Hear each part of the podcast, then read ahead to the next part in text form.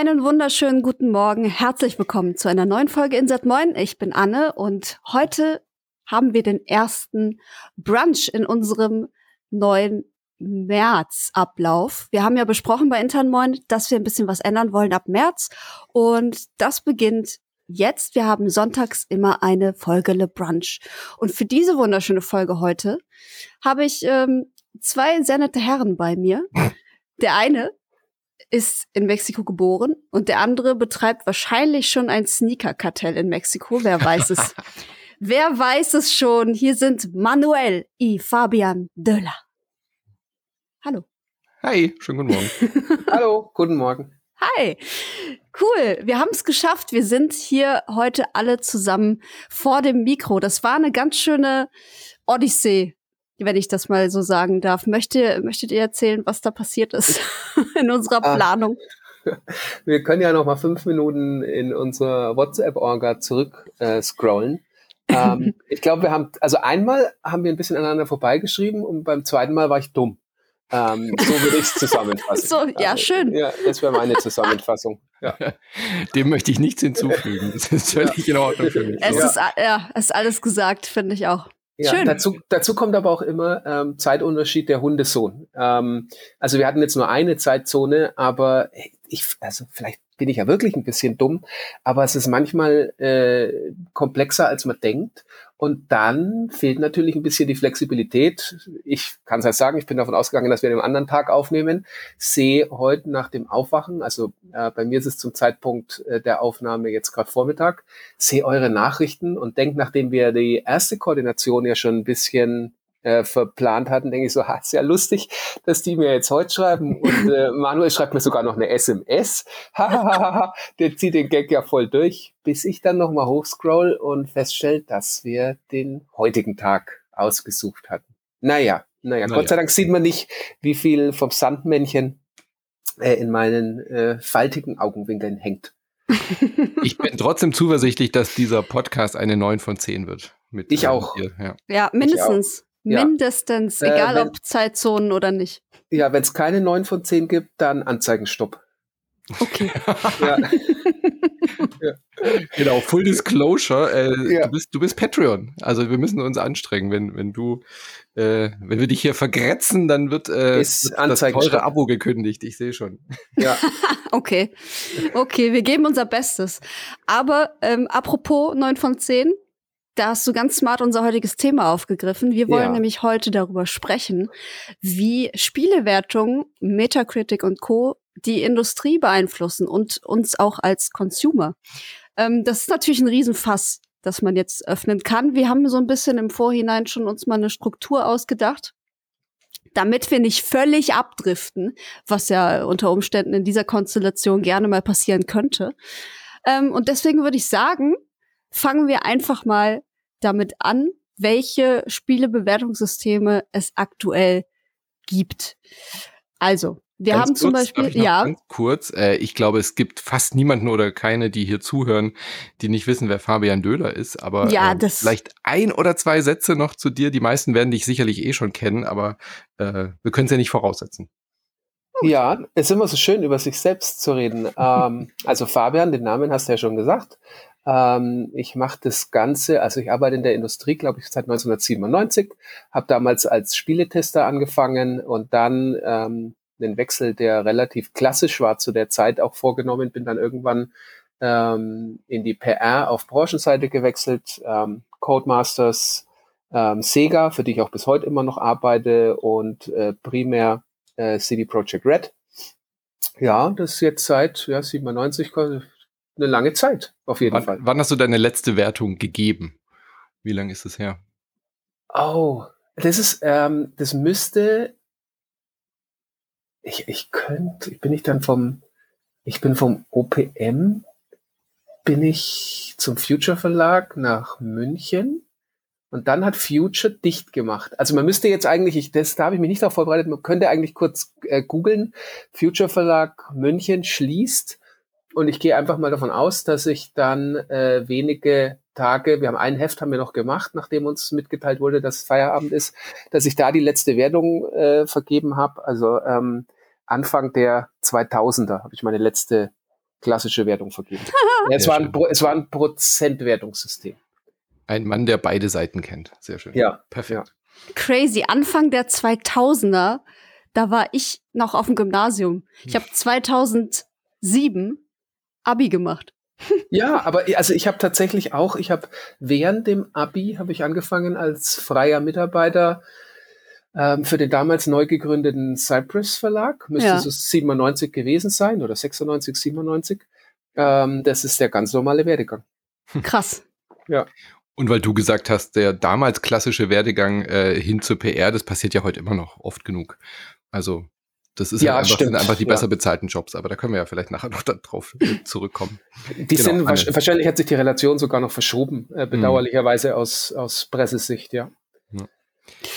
Ja, gut, gut, dass wir das nochmal erörtert haben. Ich bin immer so, ich springe immer so schnell zu, zu meinen Sachen, die ich mir vorgenommen habe. Äh, aber jetzt wissen wir alle, wer du bist, Gott sei Dank. Und ich habe es eben schon angeteasert, es gibt noch ein paar bestehende Bewertungssysteme. Es sind irgendwie, ich habe so die drei wichtigsten aufgeschrieben. Das eine ist so ein Sternesystem, also eins bis fünf Sterne und ähm, dazwischen halbe Sterne. Das ist auch ein System, das mir eigentlich ganz gut gefällt. Ich weiß nicht, ob einer von euch beiden bei Letterboxd ist. Das ist so eine App, ähm, wo man Filme bewerten kann und, und eine Watchlist erstellen kann und so. Die arbeiten auch mit Sternen. Das finde ich eigentlich ganz cool. Dann gibt es natürlich die 1 bis 10 oder 0 bis 100, die Zahlenwertung. Das machen noch super viele. Das ist so das eigentlich das gängigste ähm, Format für so ein Bewertungssystem. IGN hat das zum Beispiel noch, die GameStar, äh, PC Games for Players, ganzen vielen oder viele deutsche Seiten machen das noch. Ähm, und Metacritic natürlich, zu denen kommen wir natürlich auch gleich, unser quasi Protagonist dieser Folge. Und was viele ähm, im Laufe der Jahre jetzt äh, machen und geändert haben, es gibt bei einigen Outlets so kleine Fazittexte einfach, wo nochmal komplett ausgeschrieben, kurz zusammengefasst wird, ähm, was jetzt toll und was schlecht an dem Spiel war. Und äh, damit muss man sich dann begnügen. Ich glaube, ich weiß nicht, ob Kotaku damit angefangen hat, aber da habe ich das auf jeden Fall zum ersten Mal bemerkt. Polygon ist nachgezogen, Eurogamer. Ja, bei uns ganz klassisch Eurogamer, die immer schon mhm. irgendwie nur ein Fazit geschrieben haben und nur einen Empfehlenswert oder sowas verliehen haben, aber keine Zahlenwertung mehr gemacht haben. Ja. Aber international haben die auch anders bewertet, glaube ich, oder? Oder war das nur in Deutschland? Ich kenne Eurogamer nur oder Eurogamer nur mit äh, diesen Textwertungen tatsächlich. Ja.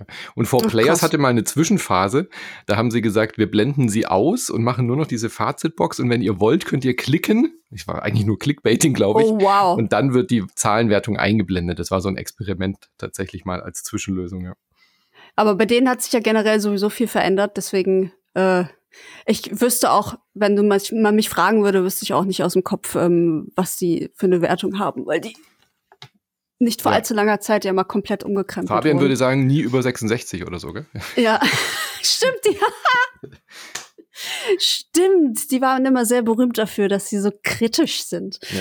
Nun, ähm, es ging jetzt immer, also in den letzten Jahren hatte ich das Gefühl, ging der Trend eher zur kleinen schriftlichen Wertung, um so ein bisschen den Anspruch auch zu heben, dass nicht jeder einfach nur auf die Seite geht und guckt, aha, wie viel Prozent sind es oder wie hoch ist der Wert, sondern dass die Leute wirklich auch mal die Reviews lesen. Welche Wertungssysteme findet ihr denn eigentlich am sinnvollsten? Tja, da ist schon die große allgemeine Frage, sind die überhaupt sinnvoll oder nicht? Aber wenn ich jetzt zwischen eins wählen würde, ich, äh, also gewohnt ist man halt einfach dieses äh, Zehner-Schrittsystem. Ich finde jetzt der Unterschied zwischen dem 1 bis 10 und 1 bis 100 nicht so, nicht so richtig dramatisch, weil da ja, wie du schon auch gesagt hast, die Sternesysteme sind ja eigentlich auch nur, wenn man die Zwischenschritte hat, eine, eine Wertung ja. von 1 bis 10. Absolut. Und so dieses typische 9 out of 10, äh, 7 of 10 und so, das ist ja das, wo irgendwie, glaube ich, die meisten Leute sich darauf einigen können. Also von daher denke ich schon, dass das das naheliegendste ist. Wenn ich jetzt ganz persönlich sagen müsste, finde ich eigentlich das Sternesystem auch am ähm, naheliegendsten oder am sinnvollsten, weil das äh, genügend richtungsweisungsgebend ist. Also, dass man sagt, ist es eine 3 von 5 oder eine 4 von 5, ist ein großer Unterschied. Ja. Aber ich verliere mich nicht in den Details, ist es jetzt eine 69 oder eine 73 und wo ist dann denn da der Unterschied? Also von daher würde ich, glaube ich, die Sterne bevorzugen. Fabian. Ähm, bei mir ist es ein Wertungssystem, das es tatsächlich gar nicht mehr gibt. Ähm, das war das aus der ASM, aktueller Softwaremarkt. Es war ein Zwölfer-Wertungssystem, das eigentlich ein Zehner-Wertungssystem war. ähm, okay. Ja, das war eigentlich eine gute Idee. Also du wusstest, wenn es gab Grafik, Sound, irgendwas, also verschiedene, die klassischen Komponenten. Spielspaß wahrscheinlich noch. Und äh, wenn es eine 10 bekommen hat, wusstest du, es war in dem Bereich gerade das Beste, was es gab. Mhm. Und dann, und dann kam ab und zu mal ein Spiel wie Monkey Island oder Castle of Illusion oder Super Contra, das dann in einer Kategorie mehr bekommen hat. Es hatte dann eine 11 ähm, oder eine 12 und da gab es den ASR Mega-Hit. Und du wusstest wirklich, du wusstest wirklich, das ist ein besonderes Spiel. Mhm. Und ah. ähm, ich kann nur für mich sagen, ähm, das hat die Redaktion, also das, die gute alte Zeit der Wertungskonferenzen, die haben sich nicht einfach gemacht.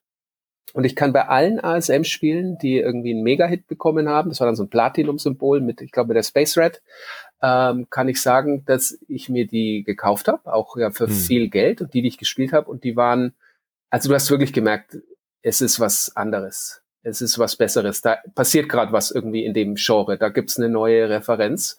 Und das hat auch, ist mir sofort, wie ihr das gesagt habt, also auf die Frage war ich, hatte ich mich nicht vorbereitet, wir haben das ja im Vorfeld nicht besprochen, kam sofort ähm, mir ASM in den Sinn. Also, hast du, hast du gehört, Dings hat eine 12 bekommen bei hier, was? Und dann warst du davor gesessen und hast gesagt, oh Gott, ist das gut.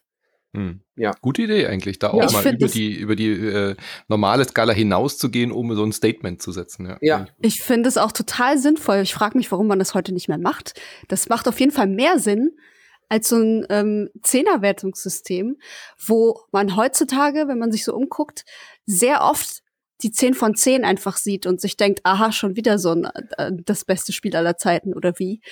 Weißt ja. du, wenn es dann so ganz selten ist, dass mal jemand eine 11 oder eine 12 kriegt, dann hat das wenigstens noch Bedeutung. Genau. Du musst natürlich intern das sehr, also vorsichtig behandeln. Mhm. Damit einmal falsch gemacht und es ist kaputt. Ist einfach so. Mhm. Ähm, und ähm, war auch immer ein großer Fan, also bin ansonsten großer Fan von dem äh, Prozentwertungssystem, weil ich die Abstufungen feiner finde. Aber da hast du natürlich auch das Problem, dass ein Prozentwertungssystem vergleichbar funktioniert, musst du so einen hohen Aufwand betreiben intern. Du musst dir eigentlich die äh, letzten Ausgaben, Tests, musst du dich hinsetzen musst sagen, ja, okay, ähm, schön, dass das Spiel eine 82 ist, aber ist es die auch in, in Relation zu dem, was wir in den letzten Monaten mm. geschrieben haben? Nicht Jahren, weil Spiele verändern sich, Spiele werden gepatcht, äh, die Standards verändern sich, es kommt neue Technik dazu. Ähm, ich hatte diesen Moment, wo wir, also wir gehen jetzt wieder ein bisschen in der Zeit zurück, was ja aufgrund meines biblischen Alters sehr einfach ist, ähm, wo wir die äh, Spiele eben nach Wertungen gekauft haben. Das war damals die Videogames. Und äh, das war viel Geld. Also da war ja mehr als das Monatstaschengeld weg. Da musste mhm. schon irgendwie ein Geburtstag oder Ostern oder Erspartes ran. Und ähm, ich habe mir Super Metroid gekauft, obwohl es in der Videogames, glaube ich, nur eine 80 bekommen hat. Viel zu niedrig. Und mein Nachbar hat sich Goof Troop gekauft von Capcom, weil es auch eine 80 bekommen hat. Jetzt war Goof Troop, also Capcom hat gute Disney-Spiele gemacht. Das war jetzt nicht schlecht. Ähm, aber dann waren wir halt zusammengesessen. Ich hatte Super Metroid, was wirklich episch war, von der ersten Sekunde, die, der Soundtrack, die Stimmung. Und er hatte Goof Troop, auch 80 Prozent. Und da war so bei mir zum ersten Mal äh, beide irgendwie 150 Mark bezahlt. Und da war zum ersten Mal so, dass ich gesagt habe, irgendwas stimmt doch mit diesem Wertungssystem nicht. Da habe ich noch nicht mhm. weit genug gedacht, dass die Redakteure das irgendwie verbockt haben. Ähm, oder dass man vielleicht gar nicht neutral werten kann. Aber ja, die Vergleichbarkeit ist bei Prozent natürlich ein größeres Problem so dumm sich es anhört als bei einer 7. Ne? Ja, ja, absolut. Ja, ja. Anne, das, äh, was äh, Fabian gerade erwähnt hat, Mark, das war die Währung vor dem Euro. Das war vor der Ah, ach so, ja, verstehe. Falls du dich gerade gewundert hast. Ja. ja, ja, ja, ich weiß, ja, ja, ja, stimmt. Da kann ich mich auch nicht mehr dran erinnern. Ich will kurz was sagen zu diesen 12 von 10. Also äh, nicht nur, dass ihr beide eine 12 von 10 seid natürlich, ähm, mhm. wenn man so anschaut.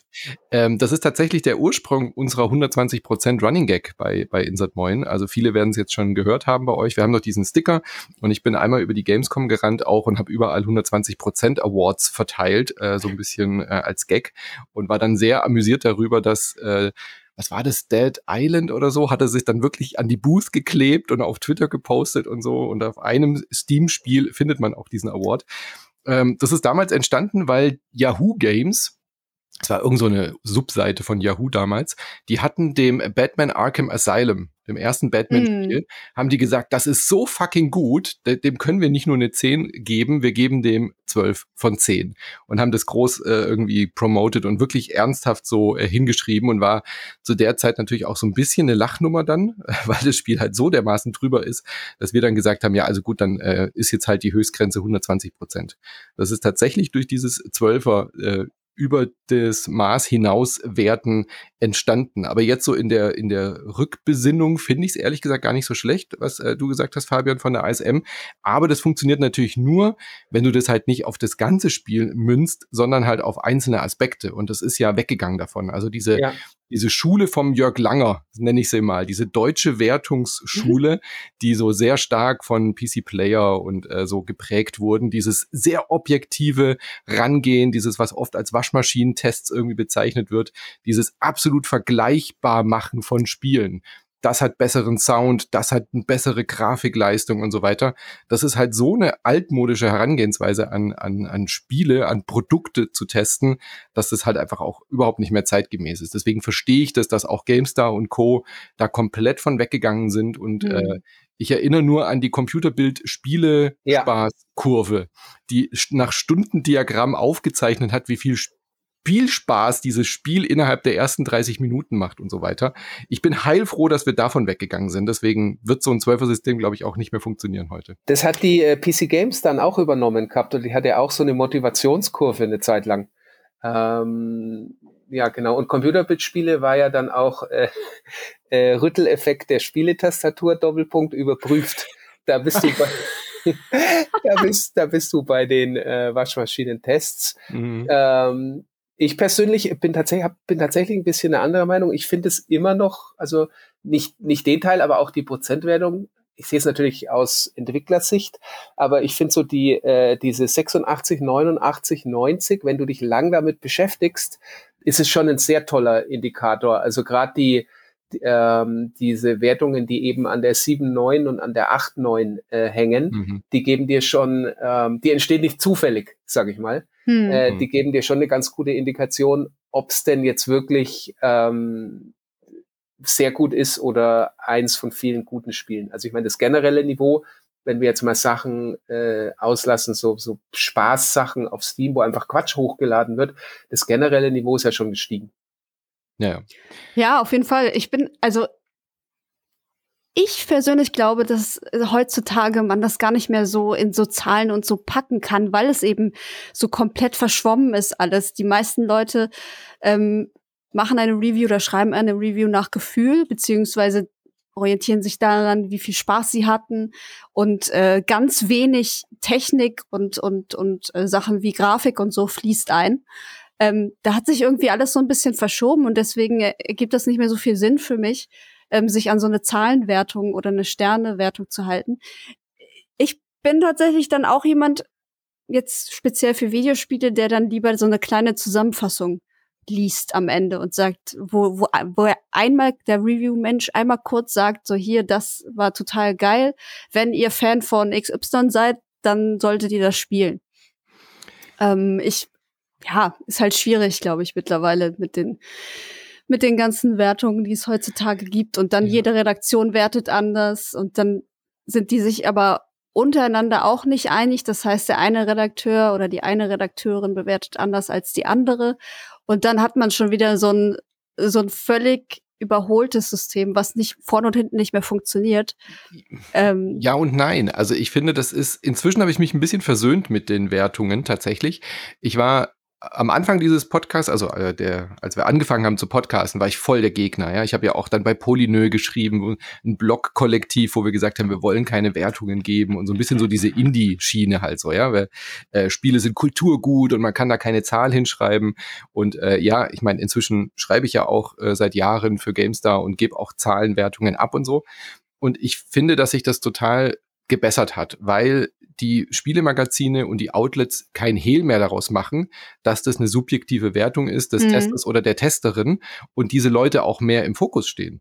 Also um wieder zurück an diese Jörg Langer Schule zu gehen, ähm, das war halt, hat er auch in Interviews äh, so erzählt, da wurde halt das komplette, die komplette Redaktion wurde halt quasi glatt gebügelt, weil die GameStar, die PC Player meine ich, sorry, sollte halt eine Stimme haben. Ja, und dann, äh, das war halt so diese, diese, dieser Anspruch, das ist eine Stimme und wir sind das Fachmagazin, um diese Spiele quasi einzuordnen. Und das ist der, der Standard, nach dem wir so handeln. Und heutzutage ist es ja nicht mehr so. Also mir redet niemand rein, wenn ich bei der GameStar einen Test schreibe. Ähm, da kommt vielleicht jemand anderes noch dazu und schreibt eine andere Meinungskasten dazu und dann wird vielleicht ein bisschen diskutiert und eben in Relation gesetzt. Aber es ist halt auch nach außen hin so kommuniziert. Diese Wertung, das ist das Testergebnis dieser Person. Ja, und äh, das, was, ähm, was wir vorhin gesagt haben, eine Zahl gibt dann halt schon erstmal einen schnellen, kurzen Überblick. Ist das ein absolutes Highlight, was man gespielt werden, äh, gespielt haben muss, auch wenn man nicht in diesem Genre Firm ist? So mhm. alles über 90 hat halt diesen Anspruch, ja. Und wenn es halt ein gutes Spiel ist im Genre, dann ist man halt so im 80er-Bereich. Und ich finde schon, dass die Leute damit gut äh, sich halt zurechtfinden können. Und es gibt ja dann auch zusätzlich noch die Awards, die man weiterhin verleihen kann bei den meisten Magazinen, dass man eben noch mal einen Gold Award für, was weiß ich, für Story oder so draufsetzt, was es ja früher auch nicht gab. Also ich bin inzwischen tatsächlich sehr versöhnt, weil vielleicht auch dadurch, dass ich es machen musste, ja.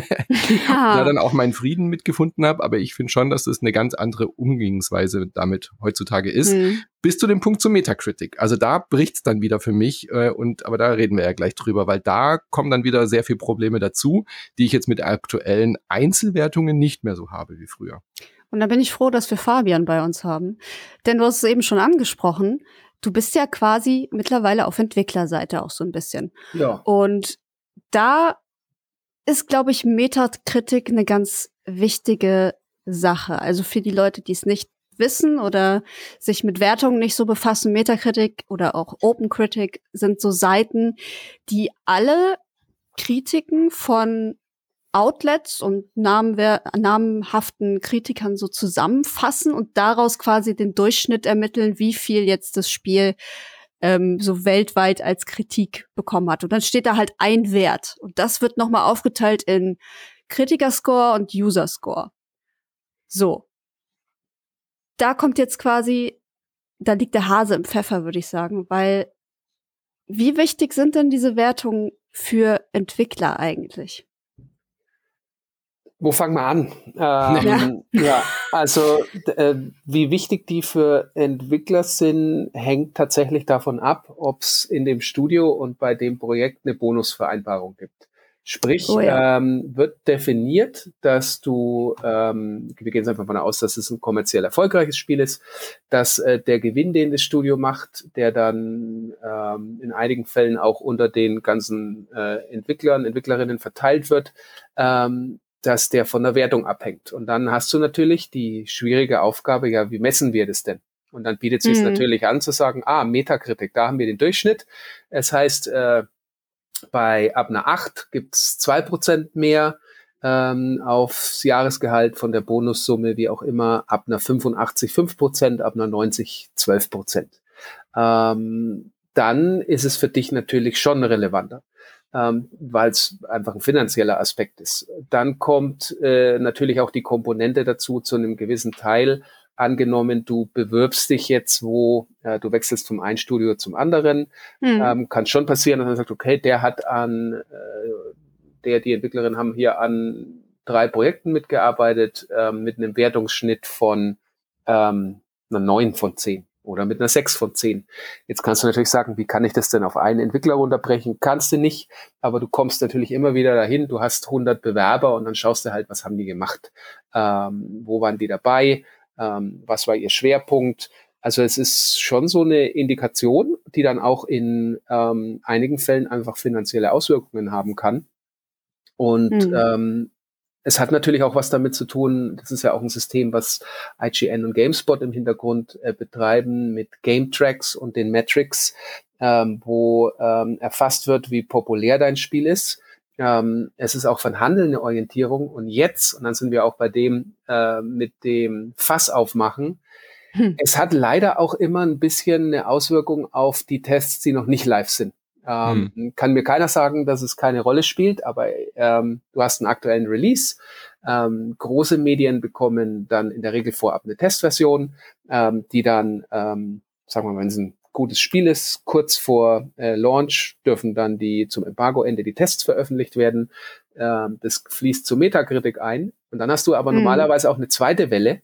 Ähm, Publikumspresse, Zeitungen, äh, alles Mögliche, die nicht direkt eine Vorabversion testen oder die nicht zu irgendwelchen Events kommen.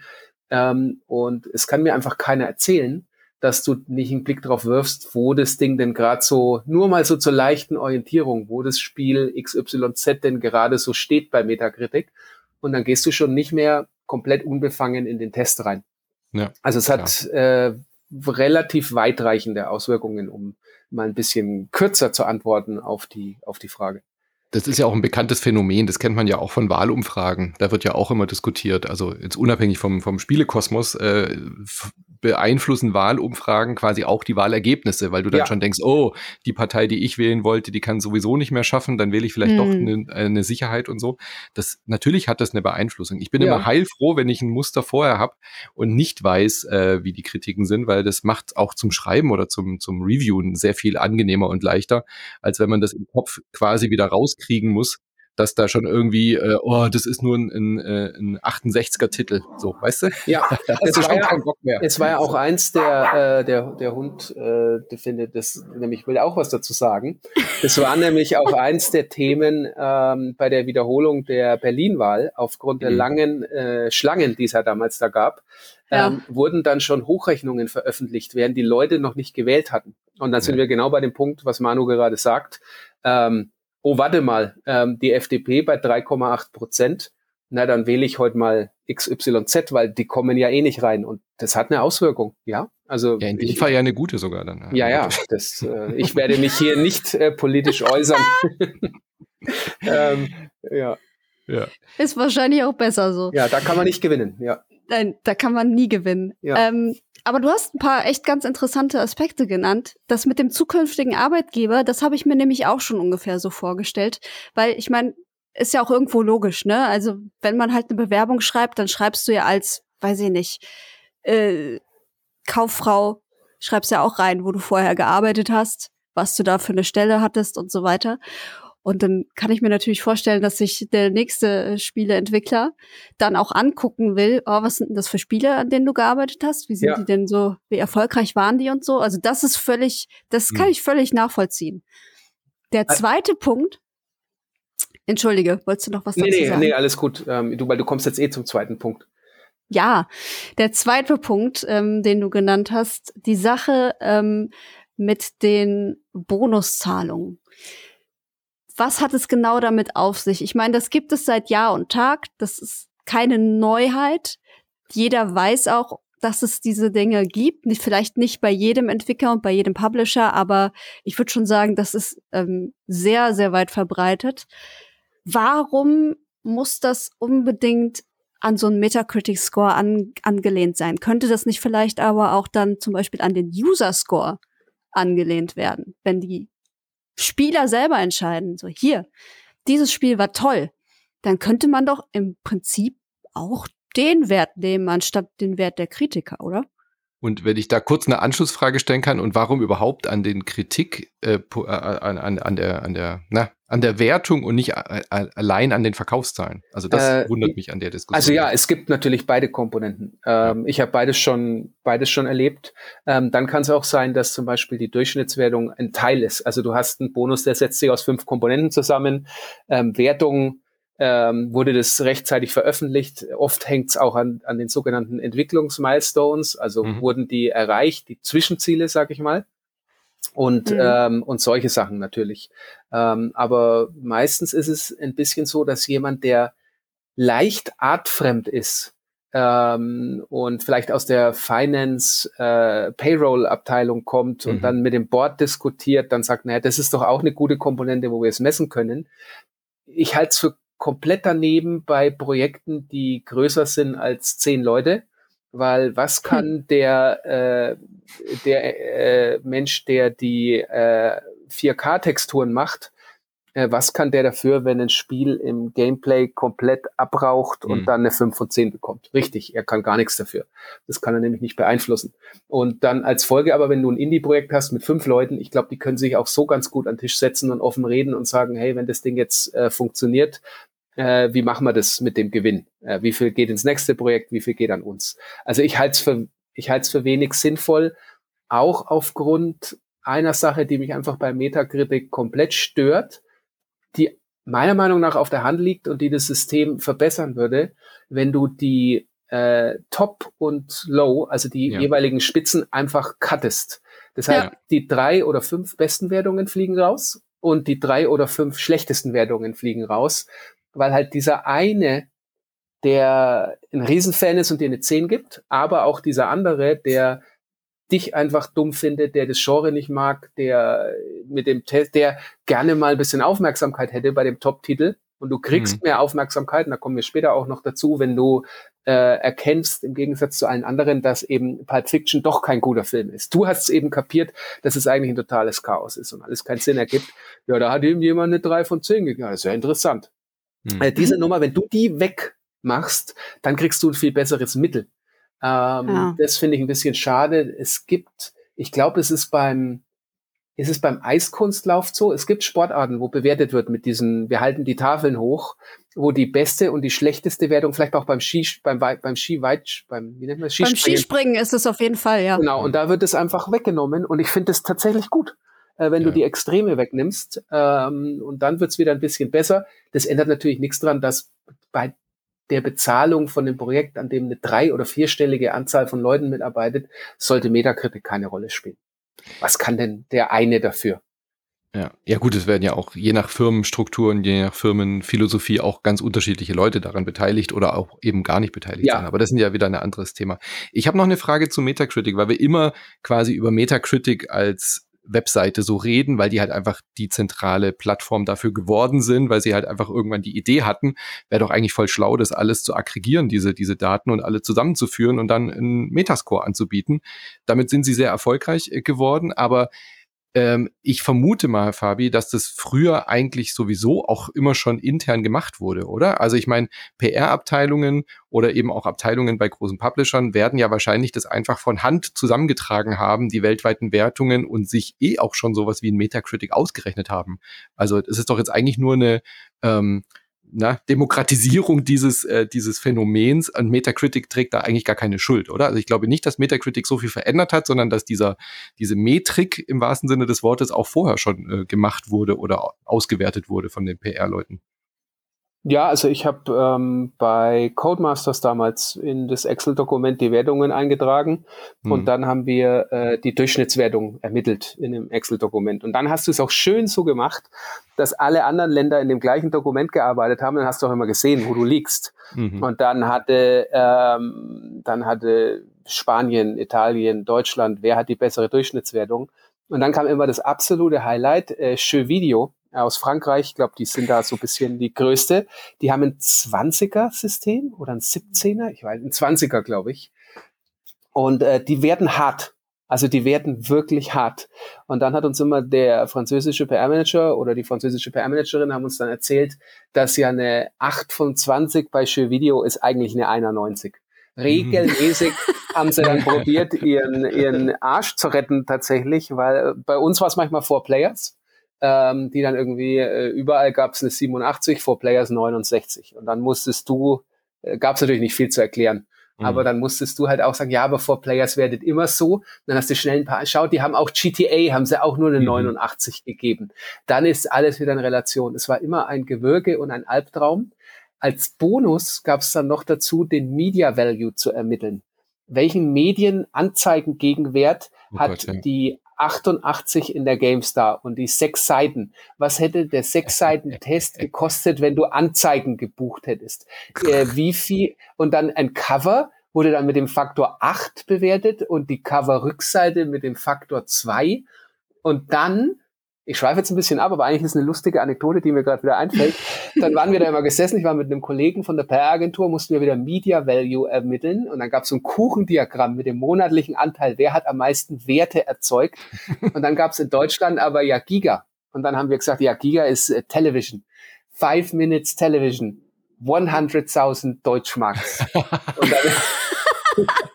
Und, dann, ähm, und dann haben wir den Media Value, den wir komplett lächerlich fanden, haben wir dadurch immer zerstört. Und dann gab es äh, Dreisat. Ähm, Valentina Hirsch Mhm. Äh, hat ja Dreisat Neues, ja genau, also die, die News-Sendung auf Dreisat, ja, dann hattest du eine Minute in German Public Television. 460.000 Mark.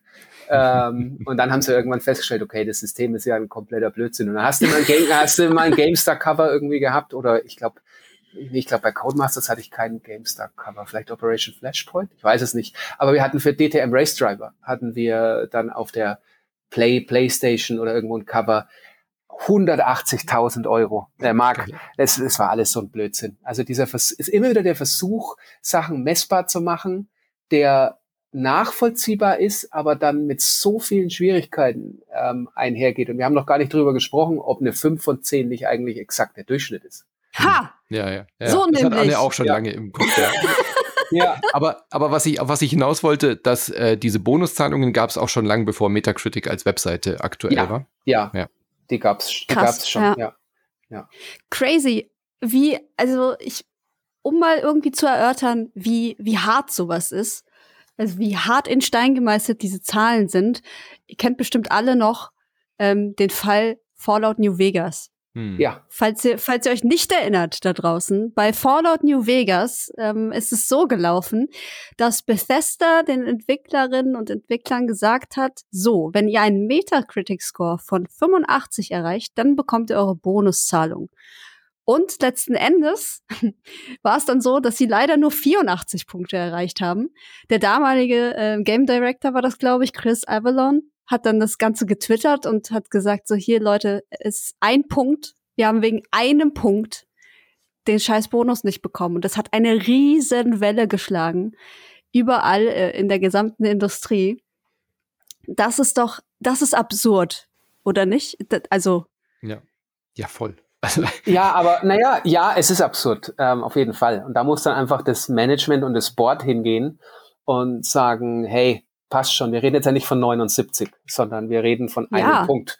Mhm. Ähm, natürlich ist eine Messbarkeit, auch wenn wir jetzt an sich äh, uns, glaube ich, alle einig sind, dass es nicht auf Basis von Metakritik passieren sollte, ist eine Messbarkeit schon okay für eine Bewertung. Ähm, kann ich schon nachvollziehen. Also du hast ja, du steigst halt auch beim Fußball wegen einem fehlenden Punkt ab. Du kannst auch sagen, also es ist ja nur mhm. ein Punkt, aber ja, hat halt nicht gereicht und es waren halt ähm, 30 Spiele und in dem Fall waren es halt 30 Wertungen. Aber dann muss ich halt hingehen und muss sagen, okay, schwamm drüber. Ähm, das ist auch, ich hatte schon Gespräche mit Redakteuren, wo ich gesagt habe, hey, wenn du vorhast, dem Spiel eine 79 zu geben oder eine 89 oder eine 84, 84 ist, war oft oder ist oft die Award-Grenze, ab 85 kriegst du den mhm. Award, zumindest war es lang so.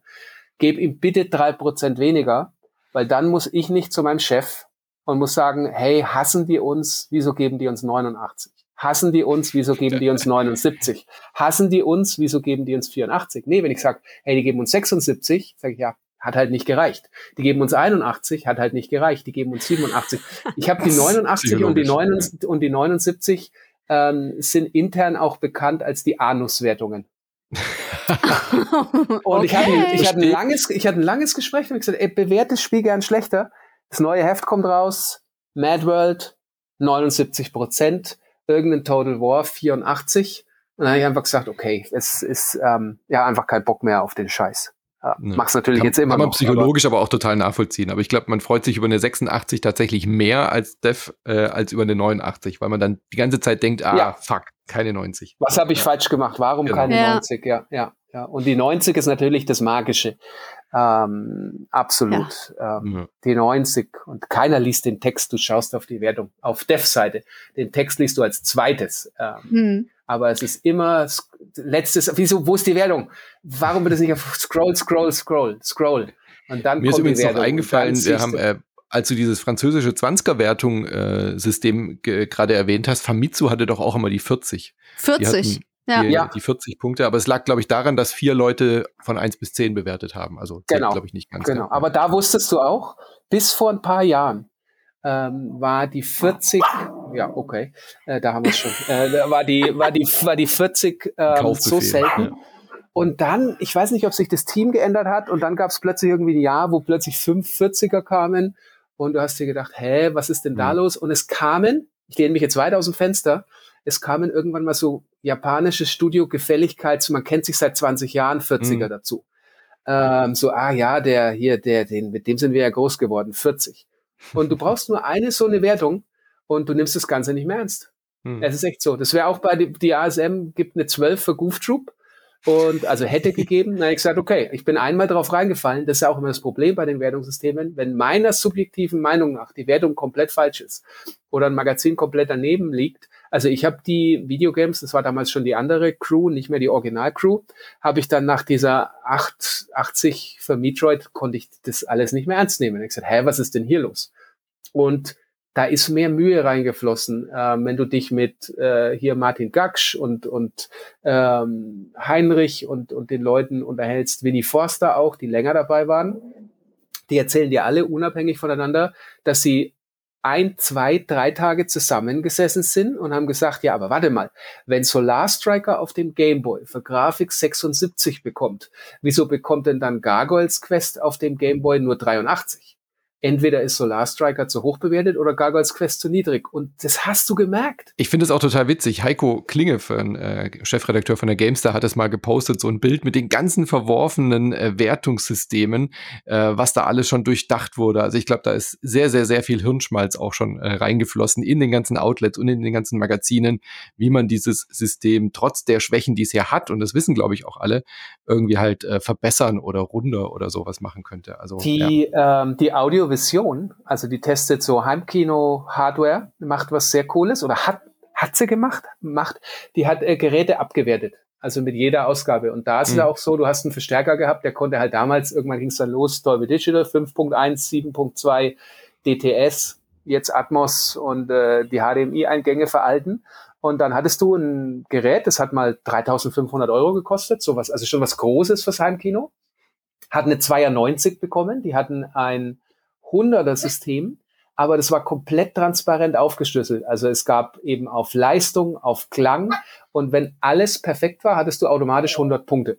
Ähm, da gab es dann bei so Top-Geräten oft mal eine 97 irgendwie, weil halt, ja, die konnten halt einfach alles.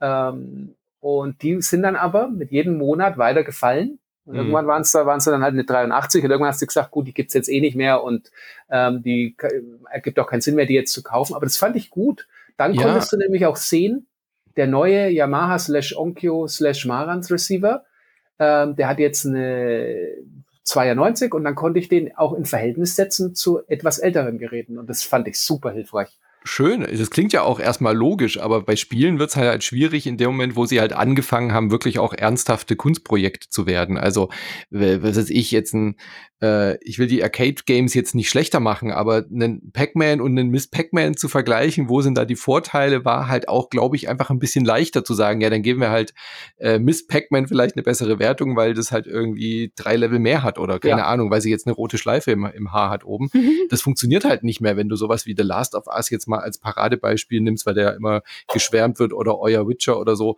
Warum sollte der, der Witcher jetzt schlechter werden, nur weil äh, ein Nachfolgespiel rauskommt oder ein ähnliches RPG? RPG. Das macht halt überhaupt gar, es ergibt halt überhaupt gar keinen Sinn mehr, dann Spiele abzuwerten. Und dann hast du aber halt das Problem, dass inzwischen ja eigentlich alle Spiele fast auf diesem hohen äh, ähm, Wertungsspektrum auftauchen, wo du dann gar keine Vergleichbarkeit mehr hast. Also das ist halt der Fluch und Segen.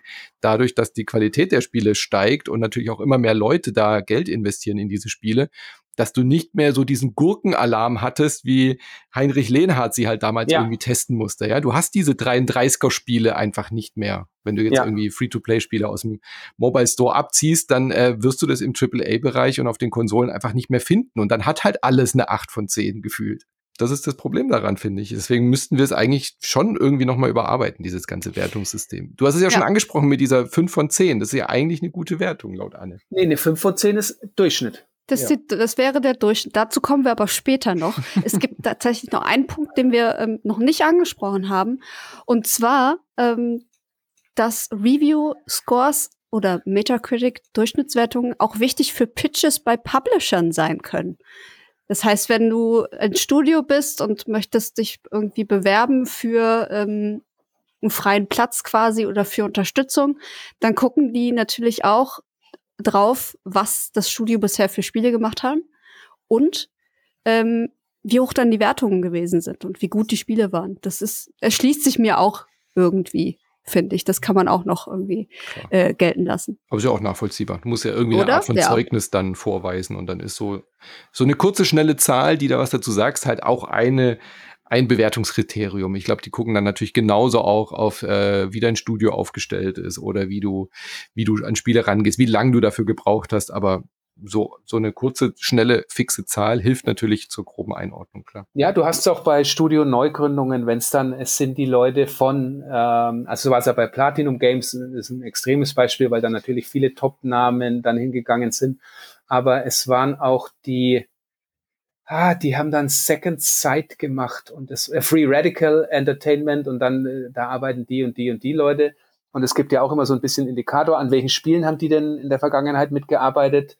Ähm, es bleibt natürlich, wie du es richtig sagst, es bleibt natürlich unfassbar schwierig, auch ähm, weil du ja in der Redaktion ähm, in vielen Fällen hast du ja einen Wechsel.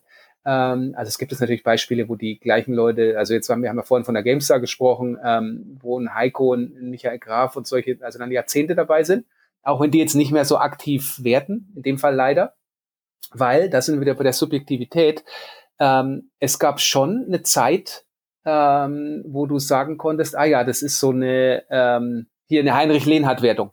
Mhm. Oder ich weiß, ähm, mein Spielegeschmack deckt sich äh, mit den Wertungen oder mit dem Spielegeschmack von dem Redakteur XYZ.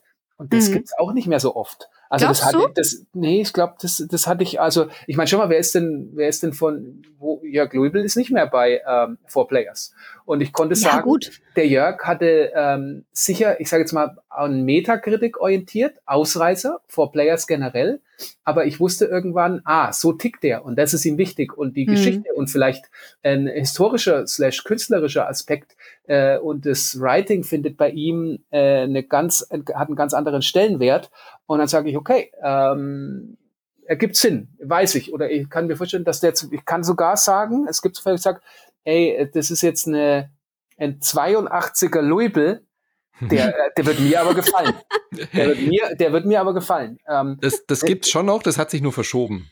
Äh, ich das glaube ist jetzt halt nicht mehr an die Zahlen gekoppelt. Also wir haben das in unserer Umfrage bei Intern Moin tatsächlich auch oft zu hören bekommen, äh, im positiven Sinne, dass die Leute gesagt haben, hey, ich wusste genau, wenn der Micha ein Spiel bespricht, dann ist es genau mein Spielgeschmack oder Daniel oder jetzt eben Anne oder wenn der Manu, ja. er hat genau meinen Spielgeschmack und ähm, genauso weißt du auch, wenn Jochen Gebauer ein Spiel zerreißt bei The Pot, dann ist es vielleicht nicht unbedingt ein schlechtes Spiel, sondern er ist halt so in, in der so wie er halt bewertet, das kann man einordnen. Da muss er gar keine Zahlenwertung zu sagen. Äh, diese Personalities, die gibt's ja doch trotzdem noch. Und deswegen funktioniert es ja auch bei uns. Ich meine, wir kriegen ja auch Muster, obwohl wir keine Zahlenwertungen geben bei Insert Moin, weil die Leute ja dann auch wissen, oder das kannst du uns vielleicht beantworten, weil man halt auch weiß, okay, die Meinungen von diesen Menschen, die Spiele bei Twitch, bei YouTube oder im Podcast besprechen, ja trotzdem den Stellenwert haben, auch wenn sie keine Wertungen geben. Weil ja, Fabian. Ja, also es kommt auch noch was dazu tatsächlich. Ähm, aus äh, PR-Sicht ähm, sind auch Medien einfach gesetzt.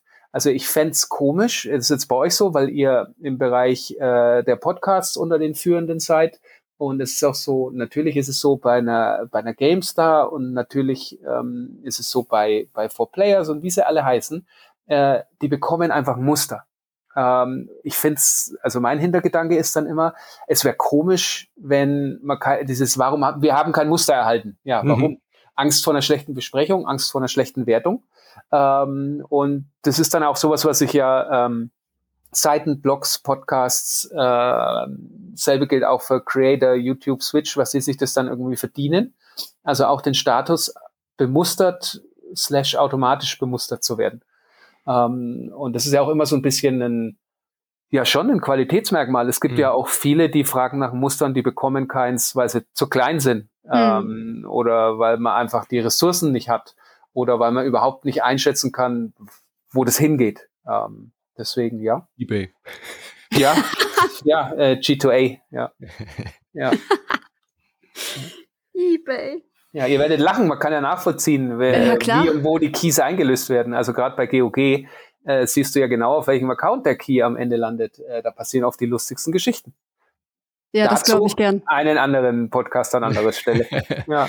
Und es gibt durchaus immer wieder auch so Artikel, so, äh, darum testen wir Spiel XY nicht, weil wir haben keinen Key bekommen. Also genau. auch renommierte Leider Medien, erreichte uns die Testversion nicht mehr genau. rechtzeitig, ja. Und dann, ähm, da, ja, das ist ein sehr komplexes äh, Thema, aber können wir gerne mal bei einer anderen Gelegenheit besprechen. Aber erst kurz bevor ich in Rente gehe. Okay. ja. Da kommt dann alles raus. Ja. Da kann ich, da kann ich tatsächlich noch eine kleine Anekdote erzählen.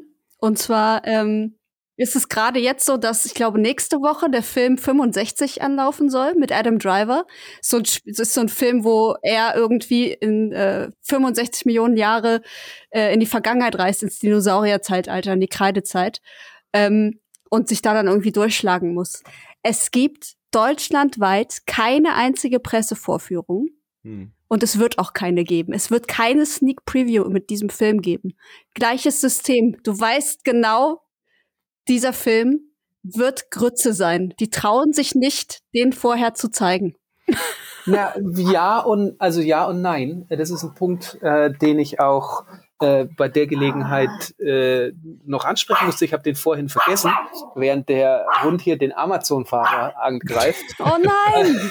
ähm, und zwar äh, das Problem was du hast bei Sachen, die über einen langen Zeitraum ähm, und über einen deutlich längeren Zeitraum als früher begleitet und auch, man kann auch sagen, gehypt werden. Ähm, es gibt nur Potenzial nach unten aus der Sicht äh, des Entwicklers und Publishers. Also du hast jetzt mhm. ein Thema, äh, best, äh, also das extremste Beispiel ist GTA. Ähm, GTA müsste überhaupt kein Testmuster verschicken. Fertig mhm. aus. Müssen sie Klar. nicht. Brauchen sie nicht. Null alle wissen jetzt, also jetzt in dem Fall war es jetzt dieser unglückliche Leak, aber generell, es wird GTA, es kommt dann der Trailer, der wird eine absolute Bombe sein. Ähm, also das ist ja den, ihre Trailer sind wirklich Kunstwerke, muss man sagen. Und dann kommt, äh, dann dürfen es vielleicht zwei, drei Medien dürfen es vorher spielen. Dann schreiben alle davon ab, alle drehen durch, alle sind begeistert. Es wird famos, also bin ich mir 100% sicher. Und ähm, so, und dann kommen die Wertungen. Was ist denn jetzt der Vorteil für Rockstar? Wenn das Spiel eine 92 bekommt oder eine 96 mhm. oder eine 10. Erwartet jeder. Ähm, bekommt es irgendwo eine 87. Oh, oh, mit GTA stimmt was nicht. Ich hab's mhm. gewusst. Ich hab's gewusst. Es ist scheiße. Ähm, warum bei einem, also es ist wirklich so, bei einem Spiel, das schon den Hype hat, das den Namen hat, das, wo du sagen kannst, es wird kommerziell erfolgreich, weil die Fanbase groß genug ist.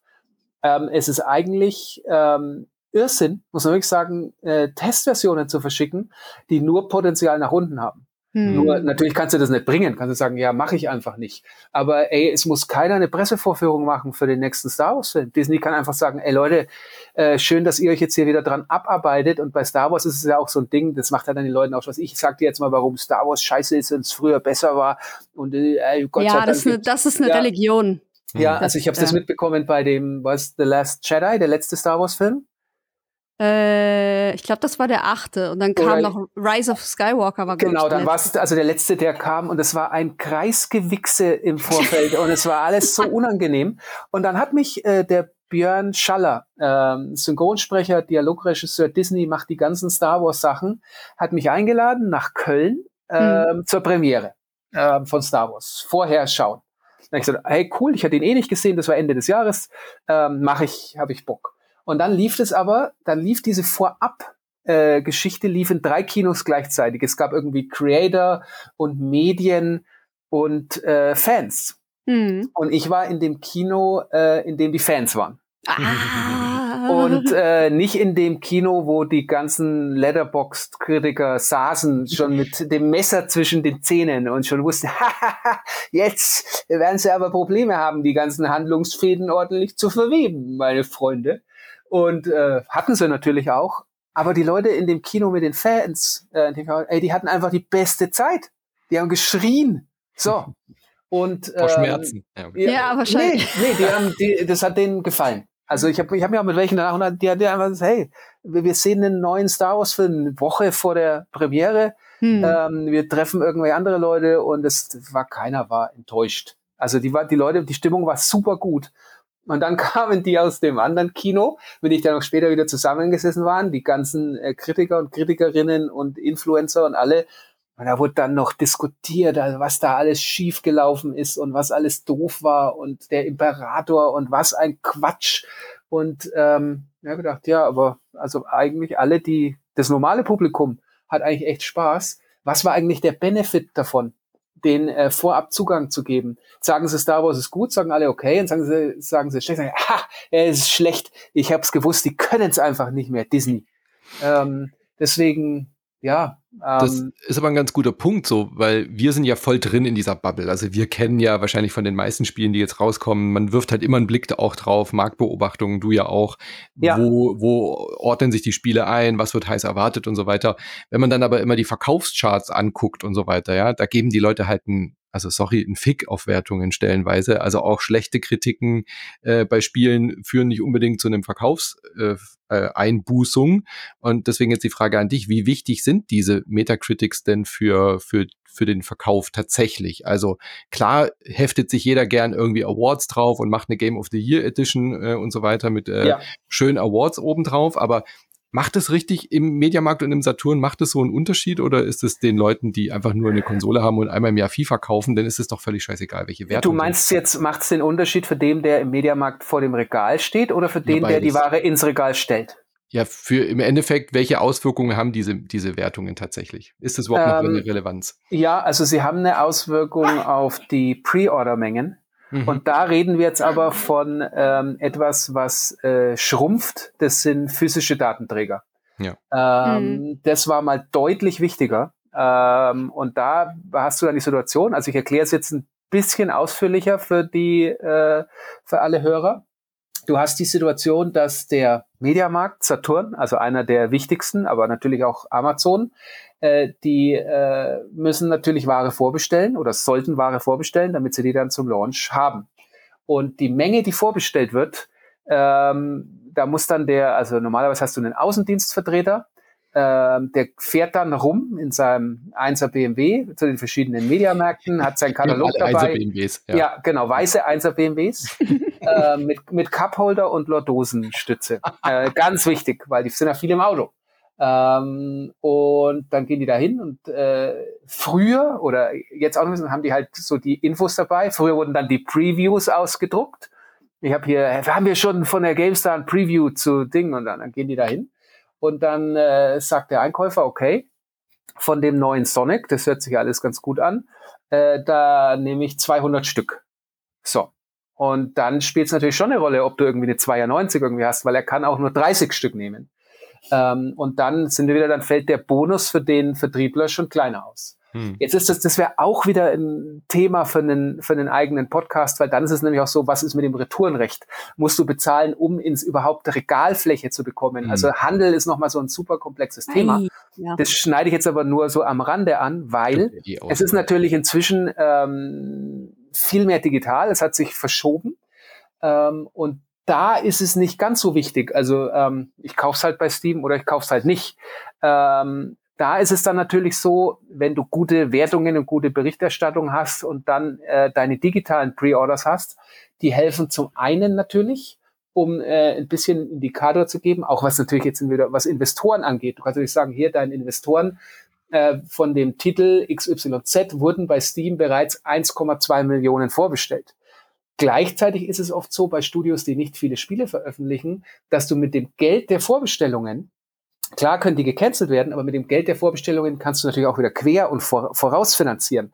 Also du kannst die Entwicklung in einem extremen Fall ähm, vielleicht auch nur dann so abschließen, wie du willst, wenn genügend Vorbestellungen da sind. Also wenn schon Geld reinkommt.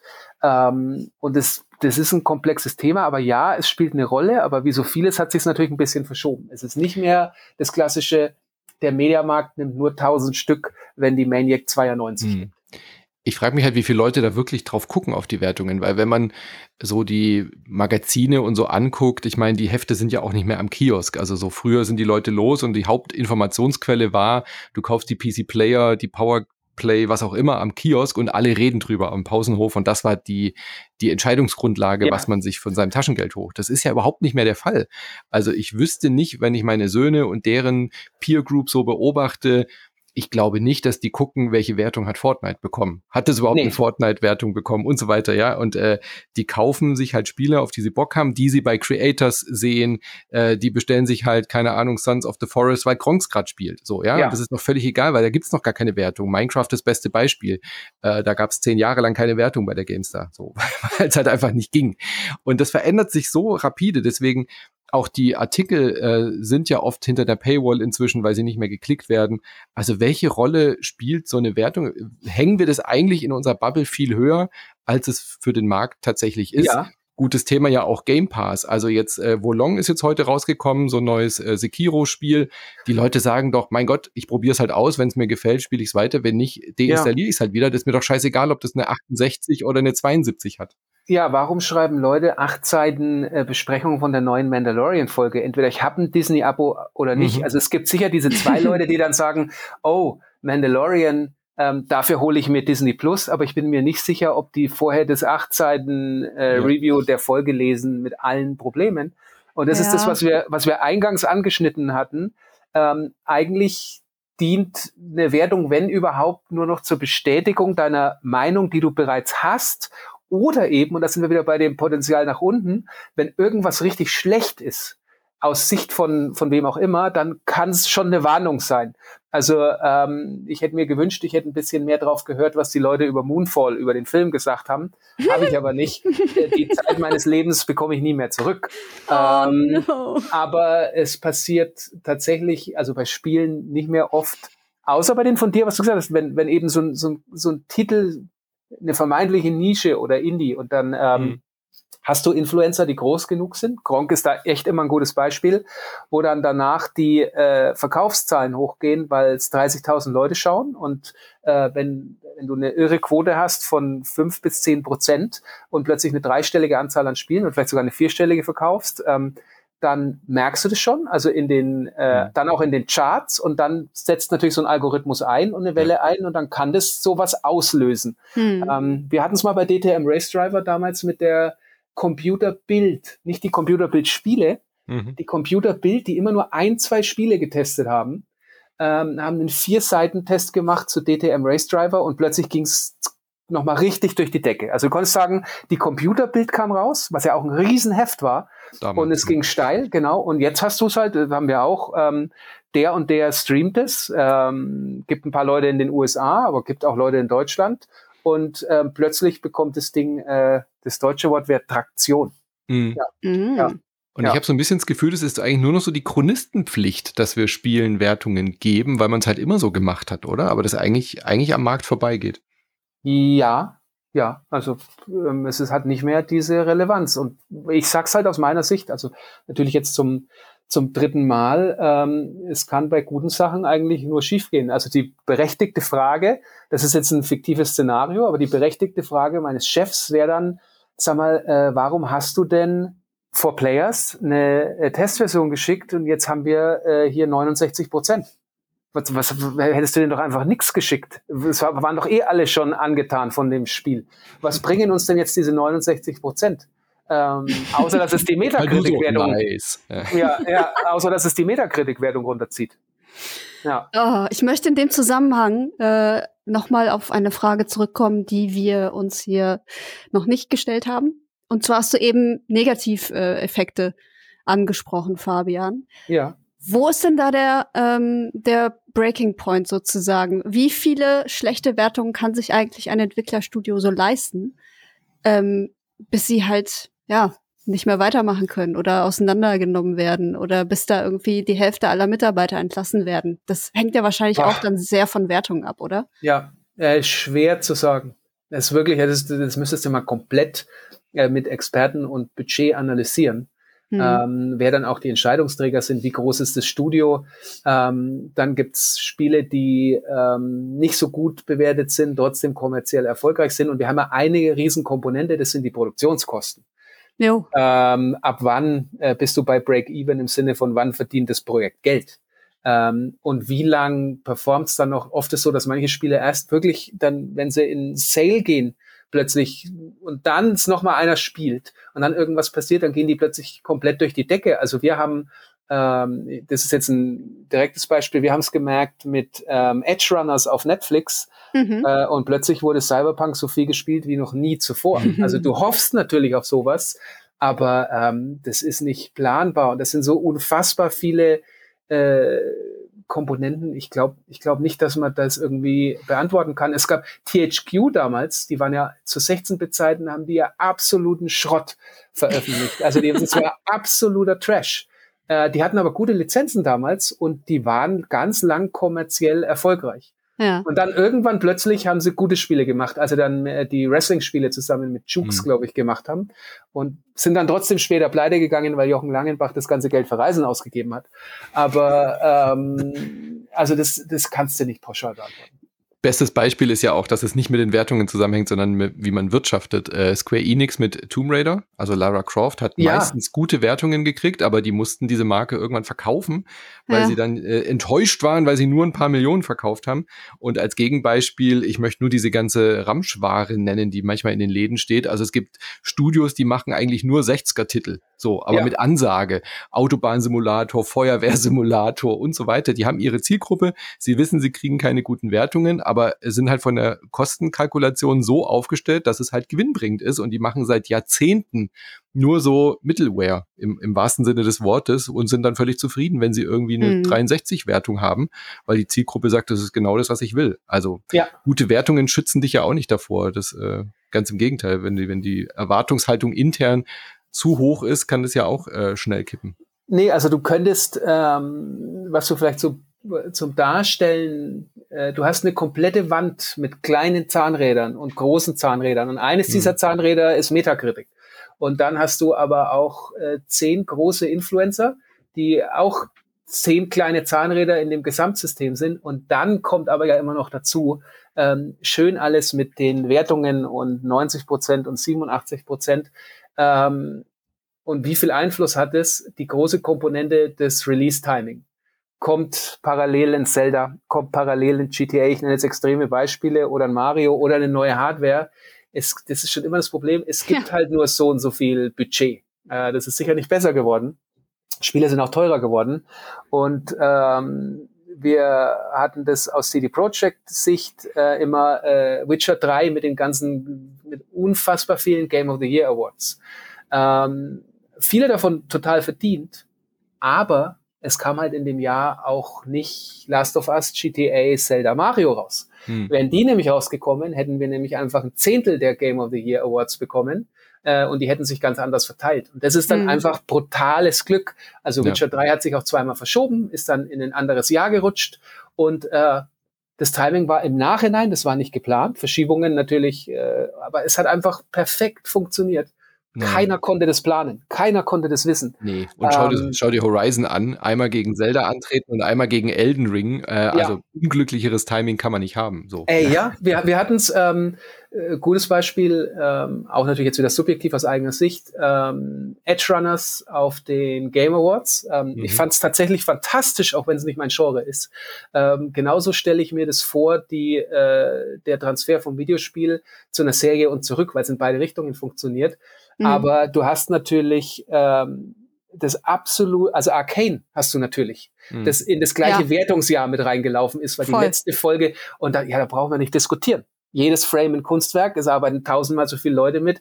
Die haben Pech gehabt. Ich glaube in einem anderen Jahr, also mhm. ähm, unterhält sich auch so ein bisschen mit der Jury. Ich weiß jetzt nicht, wer offiziell weiß ich nicht, wer Zweiter und Dritter geworden ist, aber ich behaupte jetzt einfach in einem anderen Jahr hättest du diesen Award bekommen. Nicht, dass mhm. es jetzt irgendwie es ist ja Netflix, es ist, hätte jetzt für uns keine Folge, keine Folgen gehabt, aber das nee, ist halt. Du hast ja schon meine. gesagt, dass die Serie doch durchaus eine Wirkung äh, gezeigt hat und so ein Award würde halt nochmal die Wirkung ja. verstärken. Und äh, das ist dann aber einfach Timing. Also äh, natürlich ja. Äh, hat Arcane verdient gewonnen, ähm, aber wären wir einfach in einem anderen Jahr gelaufen, gut, nächstes Jahr ist es dann Last of Us Pech gehabt, ne?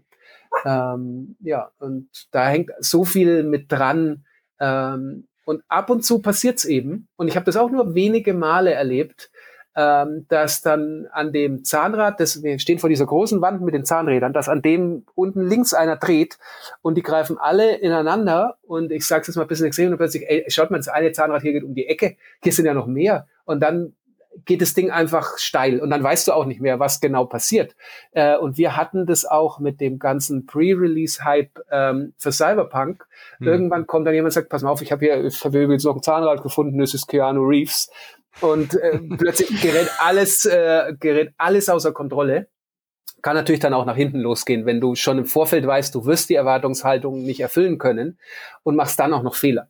Ähm, aber du erlebst wirklich nicht oft, ich mache das jetzt ja dann doch schon relativ lang, dass das alles, äh, gerade bei was Neuem, dass das alles so greift und funktioniert und dann kommt das eine Zahnrad zerbricht dann. Das sind die drei äh, Fünferwertungen, äh, die dich dann im Gesamtschnitt runterziehen und dann äh, verschiebt noch ein anderer großer Titel sein Release und legt den einfach in deine äh, Release-Woche mit rein. Mhm. Äh, Re Release-Planung. Ähm, wir haben jetzt, glaube ich, schon zwölf potenziell weitere Podcast-Themen. Ähm, Release-Planung ist auch mit das Allerschlimmste, was es gibt. Das glaube ich sofort. Ja. Manchmal haben dann, äh, du hast es auch dann, äh, es ging jetzt gerade drum, ich habe an, äh, an, dem, an dem Event mitgearbeitet, da ging es um eine Preview. Und ähm, dann sagen aber einfach Leute, nee, ich habe jetzt, im, es kommt so viel Zeug gerade raus, äh, ich habe niemanden, tut mir leid, auf Wiedersehen. Ähm, gutes Thema aber ähm, muss dann auch verstehen. Also Ressourcen einfach. Wer, wer hat Zeit, äh, den Titel von dir jetzt vorzustellen? Wer hat Zeit, wenn es eine Reise ist, äh, zwei, drei Tage zu verbringen? Und ich kann natürlich nur begrenzt beeinflussen, jetzt aus meiner Sicht, wann irgendwie was rauskommt, wann andere was rausbringen, wann sie das ankündigen. Und ähm, ja. Jetzt haben wir ganz schön viel, ganz schön lange gequatscht. Und ja, ich, das war jetzt auch so eine, möchte ja. mich diesen Monolog ein bisschen entschuldigen. Ähm, nee, aber alles gut. Ja, das es sind so viele Themen, die da jetzt ineinander greifen. Ja. Wir haben ja auch total viel beleuchtet jetzt mittlerweile. Ähm, und ich würde sagen, dass wir so langsam zum Ende kommen und uns vielleicht ähm, die, die der Fragen aller Fragen stellen. Ja, sollte Metacritic abgeschafft werden? Brauchen wir überhaupt noch Wertungssysteme? Und warum zum Teufel bewerten wir Spiele auch dann nicht richtig? Du hast es eben gesagt, eine 50 sollte der Durchschnitt sein. Und das ist genau das, was ich letztens auch ähm, zu Manu gesagt habe, im Zusammenhang mit einem anderen Podcast, den wir gemacht haben. Da ging es um Scars Above war das, glaube ich, wo ich meinte, ey, eine 50 ist doch genau Mittelmaß. Und ich meinte, das Spiel ist für mich das perfekte Mittelmaß. Ich würde da eine 50 geben. Und dann schlagen aber alle die Hände über dem Kopf zusammen und sagen, Gottes Willen, eine ja, 50. Vorbestellung gekündigt, äh, nie, ja. nie anfassen. Äh, Job gekündigt. Ja. ja. Ja. Also wie, wie, wie, wie kam das überhaupt, dass alles unter 70 einfach nur noch schlecht ist? Das, das frage ich mich halt auch. Und, und wo ist da der Sinn, das dann als Maßstab zu nehmen? Ja, es ging los mit überhöhten Wertungen für durchschnittliche Spiele. Und wenn du es einmal machst, das, ich hatte es kurz angesprochen, wenn die ASM angefangen hätte, äh, jedem Hype-Titel eine 12 zu geben von ihrem 12 von 10 System, wäre das Ding ganz schnell kaputt gewesen. Und dann, mhm. wenn du natürlich einmal damit anfängst, dem Durchschnittstitel eine 7 zu geben, und dann kommt nächsten Monat ein Durchschnittstitel, der genauso ist, gibst du ihm dann eine 5, aber er ist ja eigentlich genauso gut wie der, dem du letzten Monat eine 7 gegeben hast. Und dann verschiebt sich immer ein bisschen weiter nach oben. Also du drückst immer ein bisschen weiter hoch, aber es sinkt nie mehr ab. Ähm, ich glaube, die Videogames hat damals geht so. Das war so der ähm, das neutrale das neutrale Wertungsgesicht. Das war die Durchschnittswertung. Geht ja. so. Oh, ja, das ist genauso das ist so schlimm wie auch oh, ganz nett. Ja, ja.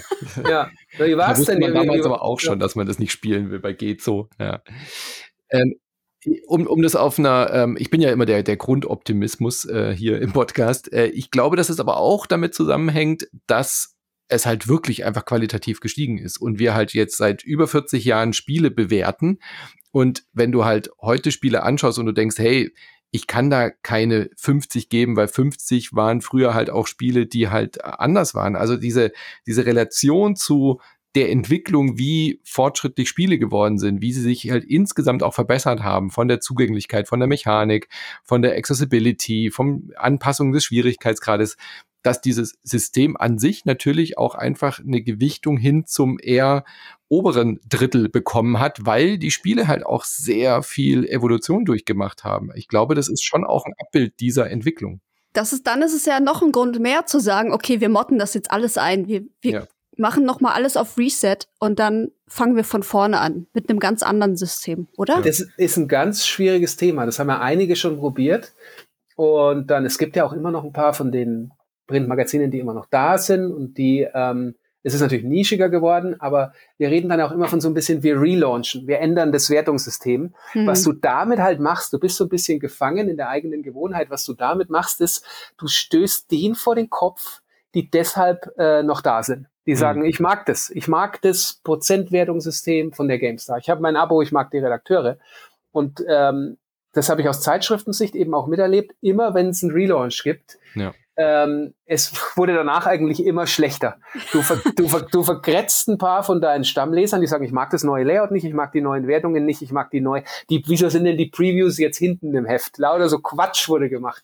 Und, ähm, Dass du uns das jetzt erzählst, wo wir heute die Intern Moin äh, Be Besprechung gemacht haben und Insert Moin reloaded haben sozusagen. Vielen ja, Dank. Das ist, ja, es, ist, äh, es ist immer mutig. Und dann äh, ist aber die Frage, ziehst du damit jemand Neues?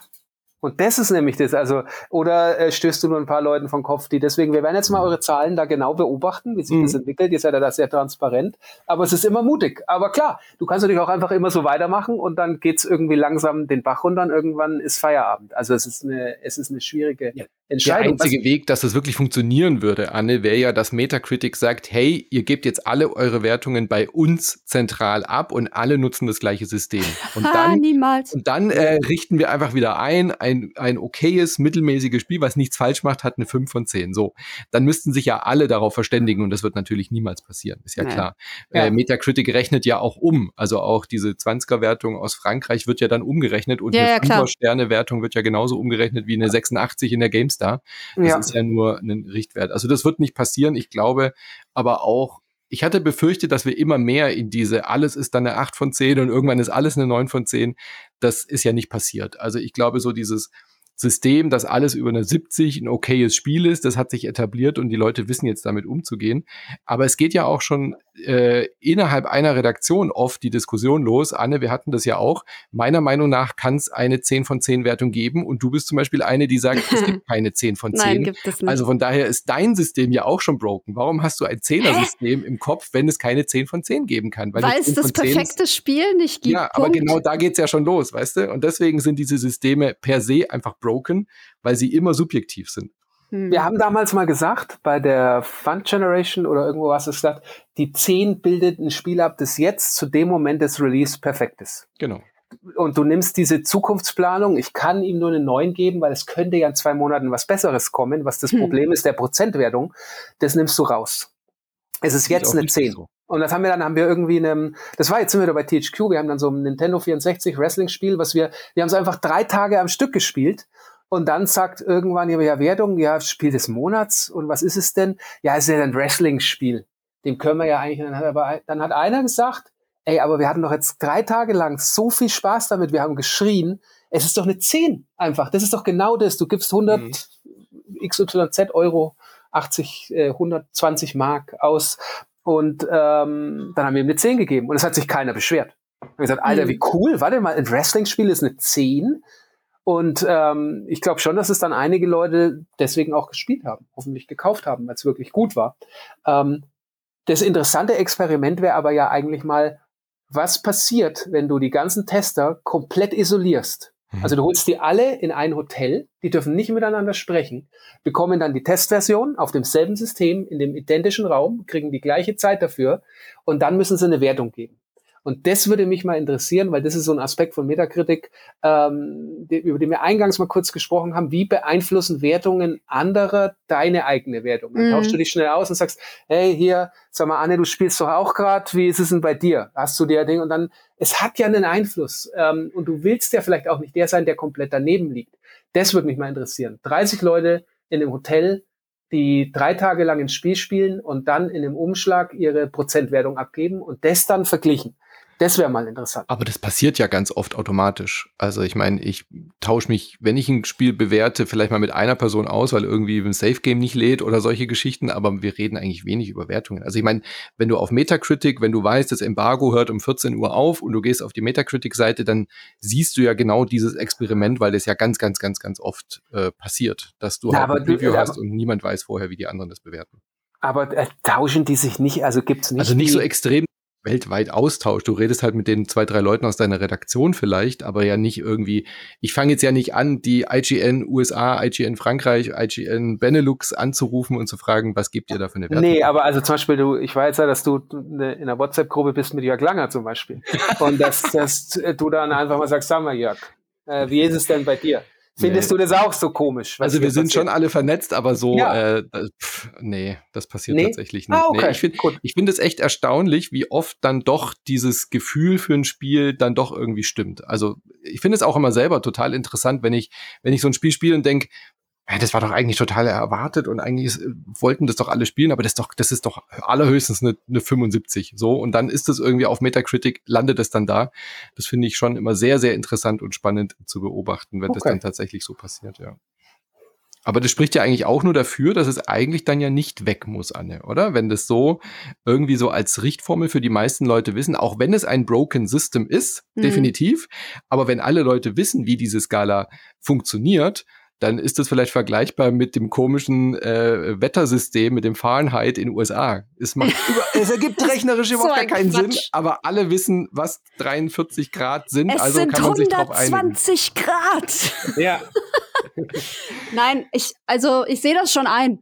Ähm, ich bin aber jetzt auch jemand, der so ein bisschen rausfällt. Also ich, wie gesagt, ich lese manchmal halt einfach gerne eine Review durch mhm. und gucke, was die Leute da explizit zu verschiedenen Punkten des Spiels schreiben und gucke dann weniger auf so ein äh, User-Score. Und das, ähm, diesen Anfangsgedanken mit Metacritic und so hatte ich ja auch vor allem wegen dieser Bonuszahlungen, die daran gekoppelt sind und was die Industrie mit dem Metascore macht und so weiter. Aber ich habe ja heute gelernt, das gab es auch schon vor Metacritic. Und das, ja. da wurden auch schon ähm, Ziele gesetzt, die an den Erfolg des Spiels gekoppelt waren und Bonuszahlungen ausgeschüttet Wir und so weiter. Wir müssen drei, drei Cover bekommen.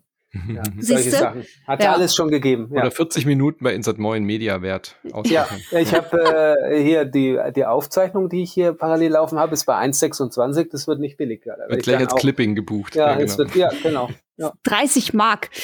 Ja. Ja. ja, deswegen, also gut, wir können uns darauf einigen, dass wir das behalten. Aber ich ähm, sehe dem Ganzen trotzdem immer noch äh, sehr missmutig entgegen und verlasse mich eigentlich lieber auf äh, meine eigene Methode, nämlich irgendwie Streamer zu gucken oder Leute zu fragen, dessen Spielegeschmack ich kenne. Ja. Bei mir ist es ja jetzt auch leicht, ne? Also ich kenne ja viele aus der Branche. Ich kann einfach Trant anrufen und fragen, ey, wie, wie ist das? Wo geht's long? Wo geht's ja. long, genau? So. Wo, sind, wo sind denn die äh, Alienstädte in Miami, die wie New York aussehen? das Video war so großartig. Ja. Ja, und dann, oder sonst irgendwen einfach fragen, ey, du hast das doch für X und Y getestet. Sag mal, ist das jetzt geil oder was? Soll ich ja. das findest du, das passt zu meinem Spielstil? Solche Sachen. Aber genau das, was du da beschreibst, können Leute heutzutage ja auch machen mit Twitch und Co. Ja, du gehst auf Twitch, ja. gibst das Spiel ein und hast irgendwie acht Leute, die das gerade streamen und kannst die direkt fragen, was, was hältst du davon? Und wenn das Richtig. jemand ist, wo du weißt, der hat deinen Spielgeschmack. Also deswegen glaube ich auch, dass ich, äh, ich würde jetzt die Wertungssysteme nicht alle abschaffen. Ich finde, in einer perfekten Welt würde es diese Zahlen nicht geben für ein, äh, also für, für, für ein Kunstgut, ein kulturelles Gut, wie Spiele es sind, aber wir haben es halt nochmal. Aber wenn die jetzt alle sich einigen würden, es abzuschaffen, wäre ich auch komplett dafür. Äh, einfach nur noch Fazit, Boxen und persönliche Meinung dazu zu lesen, fände ich in Ordnung, weil ich finde auch diese Bonuszahlung, Verknüpfung ist irgendwie Gift für, für alle. Es wird auch, es passiert auch gar nichts, wenn Metacritic offline geht. Mhm. Es passiert überhaupt nichts. Das sage ich jetzt einfach mal. Es passiert nichts. Aber muss es deswegen offline gehen? Also ich meine, es können so viele Sachen offline gehen und es passiert nichts. Jetzt sind wir dann am Ende wieder bei dem Ding, wie relevant sind Videospiele für die Gesellschaft. Mhm. Ähm, Wäre jetzt blöd für uns, wenn sie morgen weg wären. Ähm, mhm. Glaube ich, für uns alle drei ist sehr unangenehm. ähm, aber also die, dieser eine Reminder immer, dass wir ja dieses Luxus diesen Luxus haben, in der Industrie zu arbeiten, die nicht zwingend benötigt wird. Mhm. Ähm, und ähm, dann das andere, glaube ich, wo du dich halt immer mal dran erinnern musst, weil es Arne gerade gesagt hat, dann frage ich eben den und den, wie das Spiel ist. Wir haben ja noch dieses Privileg, dass wir eigentlich jedes Spiel umsonst bekommen, ähm, oh, wenn ja. wir wollen, wenn wir wollen. Und sich, das ist auch immer, fand ich immer aus Testersicht immer schwer oder immer dich dran zu erinnern, ja, Moment mal, ähm, ich zahle dafür ja nichts. Das kriegst du hm. teilweise ungefragt zugeschickt. Ja, schick mal einen Key. Und dann immer so, also ich, man fragt, äh, also ich, ich bin ja schon immer höflich, aber so, ey, man fragt einfach jemanden, ob man mal einen Key im Gegenwert von 70 Euro haben kann. Hm. Und äh, ich meine, umgedreht, ich möchte nicht wissen, für wie viel, ja, also Millionen, also wirklich über die Jahre, für wie viel Millionen im Gegenwert äh, ich Muster verschickt habe. Ähm, ja, das müssen wir mal ausrechnen, ja. Ähm, und das sich immer mal wieder in Erinnerung äh, zu führen, auch aus Testersicht, ähm, so hier diese, diese Ursprungsfrage, ist es das wert, dass du hm. dafür 70 oder jetzt auch 80 Euro ausgibst? Ähm, das ist, glaube ich, ganz wichtig bei der, bei der ganzen Diskussion. Ja, Absolut. Und ich glaube, auch dafür haben die Wertungen halt auch immer noch ihre Berechtigung. Ja. Wenn Leute sagen, ich will mir ein Spiel alleine, es muss ja nicht mal finanzielle Gründe haben, sondern auch einfach Zeitgründe. Wie gesagt, durch den Game Pass hat sich das irgendwie ein bisschen äh, verselbstständigt, dass die Zeitfrage eine viel größere geworden ist als die Geldfrage. Aha. Aber ähm, trotzdem wollen die Leute einfach wissen, welches Spiel lohnt sich denn im wahrsten Sinne, meine Zeit da rein zu investieren. Soll ich das spielen oder soll ich das spielen?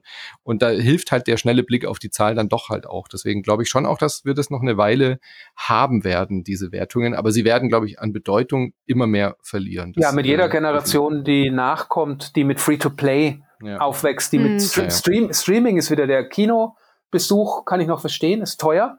Mhm. Aber halt wieder, der, wir hatten es ja vorhin kurz, ähm, äh, ein Review von Free-to-Play-Titeln und ein Review von Netflix-Serien. Ja, und auch die Ongoing-Sachen. Also Weißt du? So, so Spiele, die einfach dauerhaft laufen, wie, was weiß ich, so ein Warframe oder ähm, Fortnite ja. oder auch sowas wie Splatoon. Brauchst du da eine Wertung? Also, wenn deine Freunde und deine Freundinnen das spielen, dann gehst du halt da mit. So, ja, nee, halt nee, mit. nee, spiele ich nicht. Es ist ein 72er. Tut genau. mir leid, ich mache heute Abend was anderes. Ich wollte heute Abend Netflix schauen, aber ich schaue Netflix nicht, weil ich habe gesehen, äh, ja, ich kann jetzt nicht, hat, ich kann Mandalorian nicht gucken, ich muss diese acht Seiten äh, Review ja, ich kann, ich schaue sie mir nicht an, ich habe gelesen, es ist nicht gut. Ähm, Jetzt, ich habe aber das ab, ja, nee, ich schaue es mir nicht an. Also ja, das ist, äh, naja, gut, aber so hat jeder was zu tun, ne? Ähm, ja. ja. So hat auch, jeder was zu tun. Ja. ja. Das, ist, das, ist, doch ein schönes Schlusswort. Ja. Fabian Döhler sagt, so hat jeder was zu tun. Deswegen behalten wir Kritiken. Ja. Beschaffungsmaßnahme für. Ja, wie viele Leuten man damit jetzt gerade auf die Füße tritt, aber ja. sie wissen nicht, ob sie sich angesprochen fühlen oder nicht. Oder nicht, ja. Das ja, lassen wir offen. Schön. Ja, die können jetzt alle mal grübeln, wer gemeint war. Ja? Absolut. Ja. Wundervoll. Leute, wir haben jetzt hier ordentlich einen weggecastet. Wir haben sehr viele äh, persönliche äh, Geschichten erzählt. Wir haben sehr viele äh, Meinungen ausgetauscht. Ich habe heute sehr viel gelernt tatsächlich. Bin ja noch jung. Ja. Ich mache das ja alles noch nicht ganz so lange wie ihr beiden. Ja. Deswegen vielen Dank für eure Zeit. Danke, Fabian, dass du dich in Mexiko hingesetzt hast und mit uns äh, über dieses wunderschöne Thema gesprochen hast. Ja, wo denn sonst? Jetzt, wo ich weiß, ja. dass es eben den Bezug mit Manuel gibt, das wusste ich ja gar nicht. ja, ähm, ist geil. Das ne? ist, äh, ja, es ist alles eine, eine kleine, eine winzige Welt. Ja. ja. Und danke auch natürlich an dich, Manu. Ja, sehr gerne. Äh, hat sehr viel Spaß gemacht, mal wieder Fabian hier zu Gast zu haben. Lang ist ja, her. Voll. Ja, ja ich habe nachgedacht, mir ist nicht mehr eingefallen, für was es war, aber ich glaube, zweimal hatten wir das, oder? Zweimal, ja, wir hatten, glaube ich, einmal auch über die E3 gesprochen. Das könnte man auch mal wieder aufwärmen. Äh, da hatten wir ja. damals die E3 schon tot geredet. Sie ist aber immer noch da oder wieder da, als hm. Zombie oder nicht, ist die Frage. Und wir hatten mal über PR, glaube ich, als Job gesprochen. Ah, stimmt, genau. Ja. ja. Sehr schön. Ja, dann äh, bleibt eigentlich nur noch zu sagen, ähm, vielen Dank, dass ihr uns unterstützt. Wenn ihr jetzt neu dazugekommen seid bei Insert Moin, äh, wir kriegen äh, eure Unterstützung auf patreon.com slash insertmoin oder auf steadyhq.com slash slash insertmoin. Da findet ihr unsere ähm, Abo-Modelle sozusagen. Da könnt ihr euch dann ein Abo klicken und kriegt dann Montag, Mittwoch und Freitag jeweils neue Folgen. Und die Sonntagsfolge bleibt wie gewohnt äh, frei in euren Podcatchern. Und äh, da sind sehr schöne Sachen dabei. Michas Format kommt jetzt auch nächste Woche. Also das äh, Hidden Gems Format haben wir ja wieder zurückgeholt mit dem äh, Reload, mit dem Reboot von Insert Moin, weil Fabian uns vorher nicht beraten hat, dass wir das nicht tun sollten. Aber jetzt haben wir es gemacht. Jetzt ist es zu spät. Jetzt ist es zu spät. Ja, ja. Also da könnt ihr euch drauf freuen. Wir haben jetzt im äh, letzten Monat nicht so viel von Micha gehört, aber er war fleißig und äh, da kommt jetzt auch wieder was und das Horrorformat ist auch in Arbeit. Und dann hören wir uns nächste Woche spätestens wieder mit einem Brunch. Leider ohne Fabian, aber du bist gerne eingeladen das nächste Mal. Auch gern mit oder ohne Hund, ist mir egal. Ich äh, höre rein. Äh, der Hund, äh, den ihr ab und zu mal gehört habt, äh, schickt Grüße. Der spielt jetzt mit so einer kleinen Ketchupflasche im Hintergrund und ist oh. Äh, ich werde jetzt mit einer echten Ketchupflasche gleich spielen und nämlich, ja, ich glaube, ich gehe jetzt Mittagessen. Gute ich Idee. Bin, ich bin so ja. neidisch. Ich würde einfach jeden Tag gerne Tacos essen. Es ist, äh, wir machen noch eine eigene, die äh, Insert Moin of Record, mhm. äh, wo wir über äh, solche Themen sprechen. Äh, Mexican wird, Soul Food. Ja, äh, oh. oh Mann, ich bin schon oh. ganz aufgeregt, wo es heute hingeht. Oh. Ja. Ja, Viel Spaß ja, dabei. Ja, danke und natürlich allen Zuhörern und Zuhörerinnen einen schönen Sonntag oder den Tag auch immer, an dem ihr dieses äh, Meisterwerk des Podcasting euch äh, gibt. Ich gebe der Folge 84 Prozent. Hammer. Vielen Dank. Sehr großzügig. Dankeschön. Ciao. Tschüss.